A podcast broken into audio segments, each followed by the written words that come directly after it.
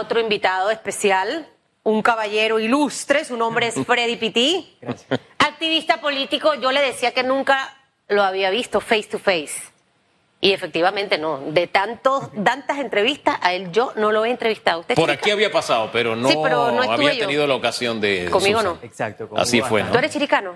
Chiricano. Ay, sí. mira tú. Chiricano. Es que yo iba a decir, pero a veces los pití son o no son. Entonces yo dije, porque yo estuve con varios pití en el colegio. Este es uno que sí es entonces. Este uno que sí es. y hay otros que no son.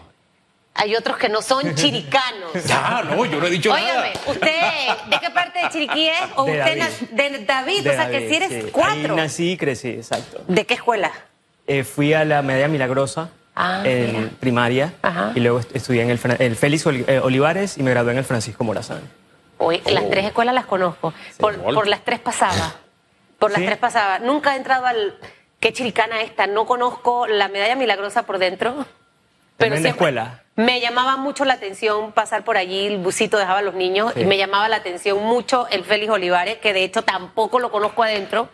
Y me llamaba mucho la atención el Francisco Morazán. Sí. Porque para poder salir de mi casa tenía que pasar por ahí. Pero mire qué bueno, para que usted vea cómo cuando uno tiene un enfoque de la vida, de lo que quiere, de lo que busca, con una meta, con un sueño, y en el que hay que trabajar duro, ahí está el resultado. Y es del jovencito que vemos siempre involucrado en temas de, de interés nacional. Y de verdad que eso me encanta. Hace que mi corazón se, se ponga así como melancólico. Aprecio. Señor Freddy Pití, ¿qué le pasa? No, yo estoy escuchando la, esta disertación maravillosa de la mañana. Continúe. No la voy siquiera a interrumpir. Señor Freddy Pití, vamos a entrar en materia con los temas que nos interesan. Mire, eh, todo Panamá viene con un plan agresivo. Me gusta escuchar al sector empresarial involucrado y me gusta escuchar a los jóvenes también involucrados en, en muchos temas. Y ahorita hay como una serie de, de- de cosas en la mesa que nos preocupan a los panameños. Tenemos el tema de la situación económica del país, una situación que pensábamos que junio iba a ser un mes distinto para, para, para la economía panameña. Desempleo que todavía se mantiene en el, entre el 12 y, a 11 y 12%. Y definitivamente una gestión del presidente que no todas las cosas que ha hecho Laurentino Cortizo han sido malas, ha hecho muchas cosas buenas, pero quizás en donde no está fluyendo tanto hay que ajustar. Y quisiera arrancar por allí para hacer ese análisis y una radiografía de lo que ha sido la ejecución de la administración Cortizo. Bueno, eh, siendo justo, es una administración que hay que, hay que analizar con, con todos los pormenores. Una, una administración que casi que cuando entra, inicia una pandemia, una, una situación sin precedentes a nivel mundial. Eh, a pesar de ser una situación compleja y siendo justos, siendo objetivos, siento que el gobierno hizo un, trabajo bastante bueno, aplicó bastante la tecnología y la innovación en un momento eh, bastante difícil que estábamos atravesando. Eh, sin embargo, bueno, ya saliendo de la pandemia ya estamos en otra situación que es también bastante compleja y ahí es donde me gustaría entrar un poco más en detalle, que es la situación actual, en la que tenemos una crisis mundial, hay una guerra en, en otras latitudes del mundo, lo cual está generando esta, esta situación con eh, el alza del combustible, por ejemplo. Y el alza del combustible hay que verlo también como todo lo que conlleva por el hecho de que el combustible ha subido. Eh, y eso conlleva a que eh, los alimentos también se vean afectados y los, em- empiecen a subir sus precios, porque es el transporte, o sea, toda la logística para traer ese alimento al país puede generar o puede afectar el precio. La pregunta es, ¿está haciendo el gobierno lo suficiente para afrontar esta situación? ¿Está haciendo, eh, tiene una estrategia integral para afrontar esta situación que es compleja y que en, en cierto modo dependemos también de lo que está sucediendo afuera del país, pero hay estrategias que se pueden aplicar dentro para minimizar el impacto en el bolsillo de los panameños que se está Este- viendo afectado. Este ha sido un tema permanente aquí en Radiografía y celebro que usted lo traiga. Y siempre ha sido eh, eh, en positivo, es decir, tratando de orientar a quienes administran temporalmente el Estado, es decir, al gobierno, para que vea más allá de la posibilidad de subsidiar, porque hay otras medidas que se pueden, es. que se pueden tomar, ¿no? Pero antes de entrar en ese tema, usted habló de eh, los alimentos y hay una medida que el gobierno ha prolongado, viene desde la época del señor Varela, una medida que era temporal y que se mantuvo durante toda la administración Varela. En el 2019 esta administración redujo esa cantidad de productos que estaban eh, en, control de precios, si no me si la memoria no me es infiel, comenzó con 20, 21 22 productos, después lo redujo a 16, después lo redujo a 18, el actual gobierno, a 8, perdón, el actual gobierno, y ahora dice vamos a prolongar por seis meses más el control de precios en productos. La pregunta que tenemos en redes hoy es si la población piensa que esto le beneficia o no. Y creo, viendo las respuestas que son bastante negativas, diciendo que no le beneficia, yo, yo me atrevo a dar un añadido para conocer su punto de vista. El añadido es el siguiente. Entre los productos que tienen el precio controlado está el arroz de primera. O sea, tiene un precio controlado. Por eso usted lo consigue a un precio distinto a los otros arroces. Está el bistec de cinta. Está el pollo entero, el pollo Panamá también. Son algunos de los productos. Ah, está el pan de molde de 14 onzas, 18 onzas. Está allí también. Entonces, ¿usted cree que mantener el precio estable de esos productos en este momento, ¿usted le beneficia o no? Una medida como esta, en este momento, ¿beneficia al panameño medio común o no? ¿Qué piensa usted? Yo creo que, y, bueno, recordando también lo que ocurrió en el gobierno Varela, en ese momento se controló una lista de alimentos, pero lo que pasó es que varios otros alimentos que también forman parte de la canasta básica se vieron afectados y los comerciantes empezaron a aumentar. Entonces esos productos alrededor de los que estaban controlados empezaron a subir de precio. Entonces, ¿qué tanto realmente estaba funcionando esta medida? Eh, pero por otro lado, hay muchas otras medidas que se pueden tomar, hablando puntualmente de la situación actual, para este, minimizar el impacto, para mitigar el impacto del alza del combustible. Eh, y una de esas medidas puede ser también aplicar el, el teletrabajo, que ya existe una ley, existe un marco legal, eh, y eso pudiese ayudar a que muchas personas que por su cargo pueden quedarse en casa y trabajar desde casa ya no tengan que movilizarse. Ya es dinero que no van a tener que utilizar para ir a sus puestos de trabajo todos los días. Van a poder comer en casa, por ejemplo. Entonces, ¿por qué no estimular, por qué no trabajar con el sector privado para que estas medidas se puedan dar? Porque es cierto que la transición de trabajo físico a teletrabajo este, eh, puede tomar tiempo, pero si se trabaja de forma mancomunada, con la empresa privada, con otros sectores, se puede lograr. Y esa es una de las ideas de cosas que se pueden aplicar en este momento para ir minimizando el impacto. Otras personas hablábamos de el, tema de los corredores. ¿Por qué no reducir el precio de los corredores o por qué no aplicar el corredor gratuito durante días de semana? Entonces ya no vamos a tener personas movilizándose porque están con el teletrabajo, o sea que es menos gente en la calle y tenemos corredores gratis para eso que a lo mejor sí tienen que salir a la calle y ir a sus puestos de trabajo todos los días. De hecho, si se dan cuenta, en este momento hay menos autos circulando. La gente ha optado por o me voy con el carro de algún amigo, de alguien de la casa, o estoy utilizando el metro o el metrobús porque es insostenible el tema del combustible. Pero, Pero el metrobús es otro tema. Tenemos 21% de la flota fuera de servicio. Entonces ahí es donde hablo yo de una estrategia integral. No se trata solamente de tomar una medida, se trata de tomar varias medidas y definir que están conectadas entre sí. Yo prefiero meterle plata al Metrobús que la Asamblea despilfarre la plata o le den no sé cuántos millones a la UNACHI para poder igualar los salarios. Pero ¿qué está haciendo el mundo? Hablamos de las cosas buenas y el gobierno que no se moleste, porque al final son críticas constructivas. ¿Qué estamos haciendo en el resto del mundo? Diputados y gobierno en Costa Rica acuerdan congelar impuestos de gasolina por seis meses. Esa es otra idea. Leía hace un momento el tema del combustible, de lo que está haciendo Estados Unidos, lo que ha hecho el presidente Biden. Entonces, siento que a veces nosotros en Panamá nos demoramos en las tomas de decisiones. Damos como demasiada vuelta para poder arriesgarnos y tomar las decisiones correctas.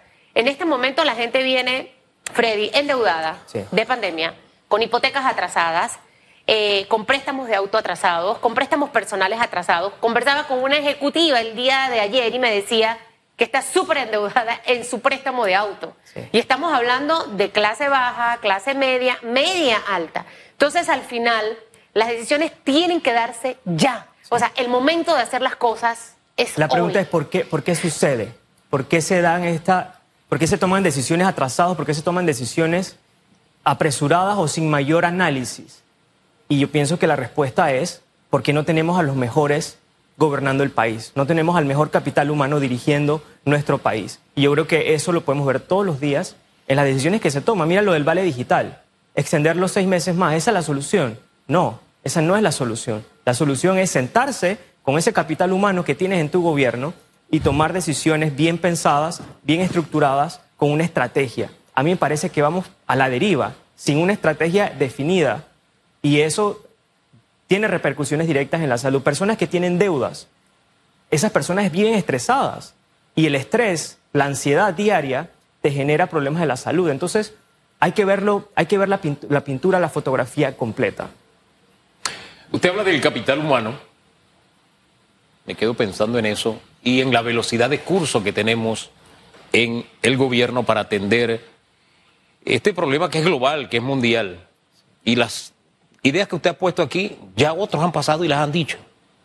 Que los corredores, que el congelamiento, etcétera. No solamente en Costa Rica, no solamente en Estados Unidos, lo ha hecho España, lo ha hecho El Salvador. En fin, hemos puesto más ideas sobre la mesa desde la apertura del mercado, porque este es un mercado con prácticas monopolísticas, desde el tema, ¿qué otro tema se ha puesto aquí? Ah, que los altos funcionarios se paguen su gasolina porque tienen un buen ingreso, que usen sus autos, porque así el gobierno nos mandaría un mensaje a todos los panameños de que, oye, vamos a cargar esto entre todos.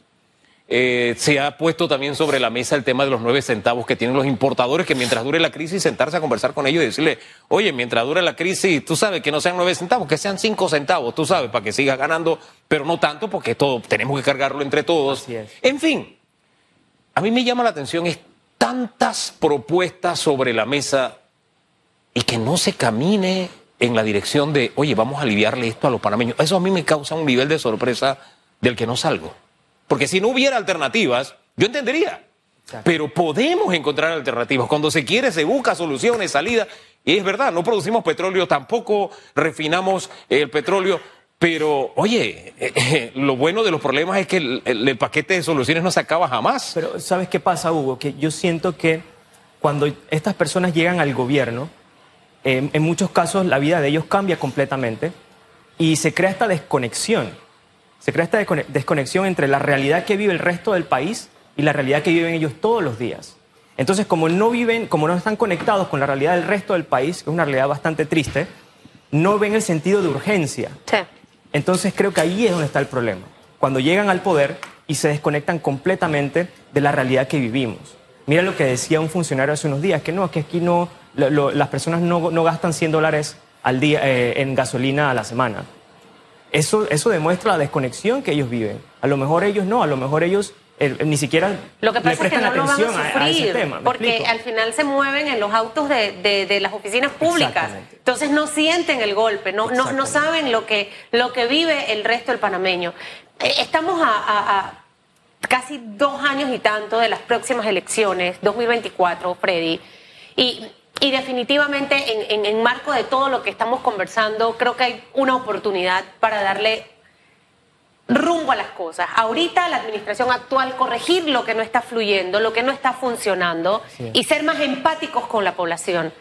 Pero también nosotros los ciudadanos tenemos la oportunidad en el 2024 de escoger sabiamente a cada uno de esos líderes, porque cada uno de ellos es un líder tanto el que está en la Junta Comunal, como el que está en la, en la alcaldía, como el que está en la Asamblea Nacional de Diputados y demás, y obviamente el presidente.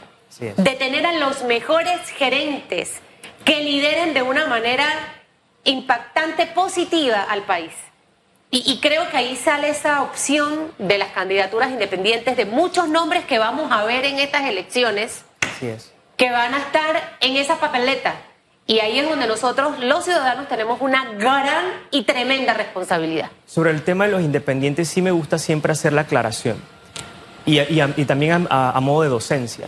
Los ciudadanos tenemos que tener mucho cuidado de simplemente votar porque tiene el título de candidato, independiente. Que, que, el término correcto es libre postulación, porque esa es una modalidad. Y la libre postulación la pueden optar también miembros de partidos políticos sin necesidad de renunciar a su partido político.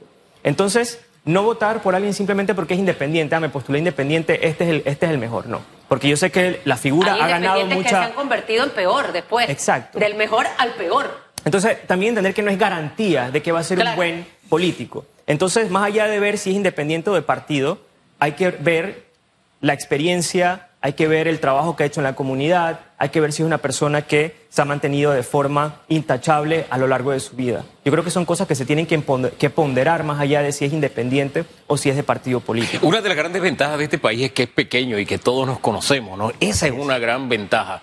Cuando yo veo que se quejan de no, que los diputados, oiga, usted votó y usted los puso allá, usted sabía por quién estaba votando. No hay sorpresa ni hay sorprendidos en este tema. Y también me gusta que tengamos esa coincidencia en el tema de los independientes, porque aquí lo hemos dicho, hay movimientos independientes que tienen prácticas que son peores, peores prácticas que la de los políticos y de los partidos políticos tradicionales. Y ahí es donde tiene que entrar el discernimiento.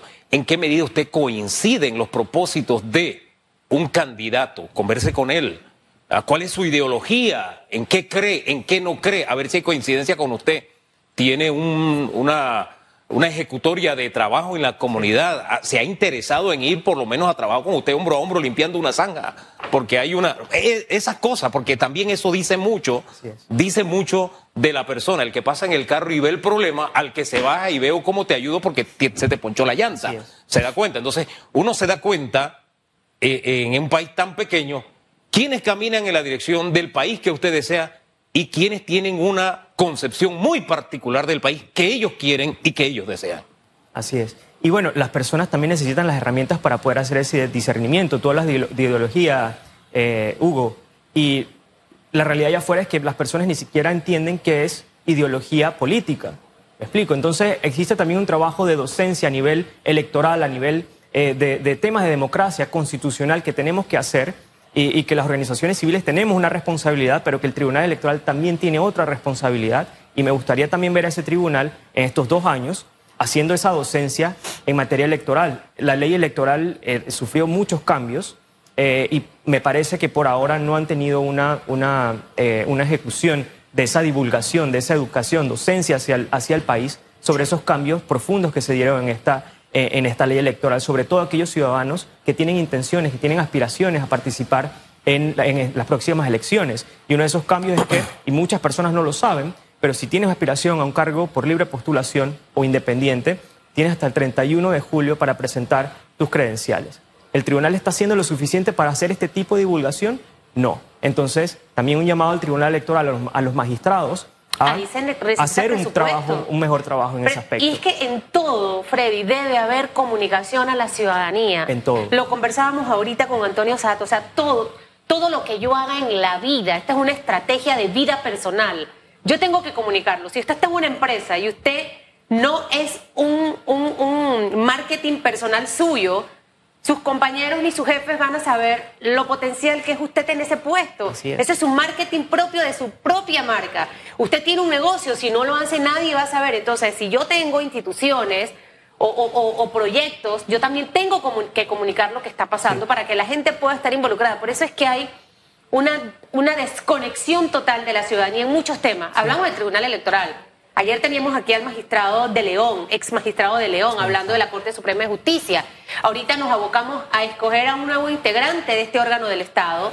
Y una de las cosas que él decía, que, que me aculpa mientras estuvo, era el tema de cómo se manejó la comunicación durante su estadía en la Corte Suprema de Justicia. Pero ¿qué estamos haciendo en este momento? No, no es porque los periodistas queremos estar entrevistando a los magistrados, no el país entero necesita entender por qué un fallo es así, por qué este otro fallo es de esta forma, entender qué estamos haciendo en materia de justicia para aligerar ese pocotón de casos que están durmiendo el sueño eterno y ver el desempeño de cada magistrado, al igual que en la Asamblea Nacional, no ver las fotos protocolares, ah, que aprobé el proyecto y salen con el librito y la... No, esa no es la comunicación que necesita el país. O sea, en todos los aspectos la necesitamos para poder tener a ciudadanos empoderados de los temas que le importan al panameño. Y ojo, que esa comunicación tampoco se tiene que dar con un despilfarro de dinero. Hay muchas herramientas que se pueden utilizar para mantener a la población bien comunicada. Y te doy un ejemplo, ahora que hablas de eh, escogencia de magistrados. Desde mi organización, eh, hace cinco años, eh, nosotros promovimos esta herramienta por medio de redes sociales para que los ciudadanos pudiesen participar en la escogencia de magistrados. Eso fue eh, por medio del Pacto Estado por la Justicia, creo que fue en el 2016 más o menos, cuando se escogió a, a y, a la magistrada Rousseau. Y en ese momento nosotros captábamos preguntas que surgían desde las redes sociales y se las hacíamos directamente a los magistrados en la entrevista que se le hacía, que creo que eran dos, dos magistrados por día. Entonces, es una herramienta, es una, es una iniciativa, es una acción que no nos tomó, que no nos, la verdad no nos, eh, no nos costó mucho dinero, muy poco, y tuvo un gran impacto porque la gente sentía que estaba participando a pesar de que no podían estar físicamente en el recinto donde se estaba llevando adelante esta entrevista. Y, y este es solamente un ejemplo de cosas que se pueden hacer con creatividad, con voluntad eh, eh, y ahorrarle dinero al Estado, porque siento que a veces el, el gobierno gasta muchísimo dinero en comunicación, pero al final no es ni siquiera una comunicación buena y es mucho dinero que está siendo tirado a la basura. Creatividad y voluntad. Es lo que se necesita en el tema comunicación, porque al final, mire, estamos llegando a unos niveles en Panamá que son vergonzosos, vergonzosos. La intolerancia que hay y que usted ve en las redes, por ejemplo, ¿no? Eso es producto de la falta de comunicación, del entendimiento, del poder aceptar que usted y yo pensamos distinto. Pero el hecho de que pensemos distinto no implica que yo lo odie, simplemente que pensamos diferente. Entonces, en esa línea, por lo menos donde nos es posible, tratamos de cultivar la cultura del debate, del debate de ideas, con respeto, de que dos personas que piensan diferente se puedan sentar y cada uno defender un argumento. Eso es algo que en Panamá hemos perdido con el paso de los años y que siento que nos lleva a este escenario en el que, oye, las redes sociales, yo, yo le soy muy franco, yo Twitter yo lo miro así de lejos, ese es un lodazal es una miasma la que hay ahí, salvo contadas excepciones de personas que de pronto te presentan una idea, debaten, discuten y que da gusto leerla y con la que se puede compartir. Pero la inmensa mayoría los, eh, eh, eh, son redes llenas de tanto negativismo que, hay que ahí hay que caminar de verdad con mucho cuidado. Si usted navega y está en ese mundo de las redes sociales, usted se contagia exactamente de lo mismo, de odio, de negativismo, de las cosas no funcionan, de esto no sirve, de todo el mundo está vendido. Y es un espacio donde se puede comunicar en positivo con eso que le acabo de decir, con el respeto, con el entender que el otro piensa distinto, pero eso no significa que me odia. Y argumentar y contraargumentar, eso nos está haciendo falta como país, porque cuando no lo tenemos, la ideología que se impone es precisamente esa, la de la intolerancia, la ideología del que hay para mí, porque esa es mi ideología. Uno sabe cuando alguien tiene una ideología de yo quiero sacar provecho es para mí, no para la colectividad, o para mi grupo, no para el país. Entonces ahí es donde tenemos que entrar en el discernimiento. Tal vez no sea una ideología política la que se tenga, pero sí tenemos una idea muy clara de qué hay en la cabeza del otro y qué está buscando realmente en el fondo, qué agenda tiene. Todo eso tenemos que discernirlo. Claro. ¿No le parece? Estoy completamente de acuerdo contigo. Eh, las redes sociales, bueno, tienen un gran potencial eh, y a nivel de Twitter, bueno, lamentablemente hay muchas cuentas falsas, personas que del anonimato, en lugar de aportar al debate, lo que hacen es eh, insultarte, ni, siquiera te saludan, o sea, van directamente al insulto. y bueno, en, lo personal trato de no, no prestarle mucha atención a, estas cuentas, que la verdad sí generan ese, ese ambiente bastante tóxico pero son redes sociales, son, son herramientas que nosotros podemos utilizar en positivo. Así es. Y yo creo que eh, también cada uno de nosotros hacer el esfuerzo, ¿no? De dar el ejemplo de cómo podemos darle un uso positivo a las redes sociales. Y es que mientras los espacios los usemos para temas positivos, poco a poco vamos a ir matando los espacios negativos todas las instituciones, todos los grupos a comunicar todas las cosas que se están haciendo, porque creo que es súper importante. Y me encanta el llamado que has hecho al Tribunal Electoral, porque creo que ahí sí tenemos una tarea pendiente.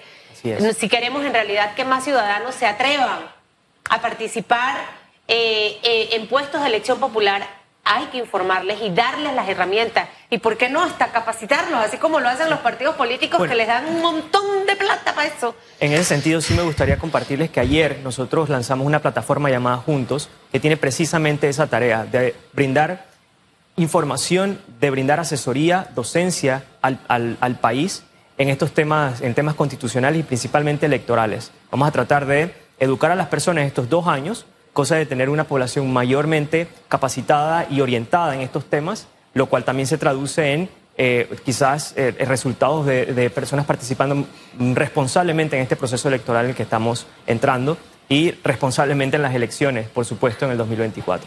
¿Usted está en Vamos, en Moving, en cuál grupo está No usted? estoy en Moving, no estoy en Vamos. Yo estoy trabajando eh, desde la esfera civil. Actualmente estoy como representante de organizaciones civiles en la Comisión Nacional de Reformas Electorales, un cargo que estoy a punto de deponer porque voy a postularme para el cargo de, diputado independiente por Ah, el sí. circuito 83. Circuito 83, ese circuito es, ahora con la nueva nomenclatura es. Eh, eso es El Chorrillo, Bellavista, este, eh, Be- Betania, Pueblo Nuevo, sí.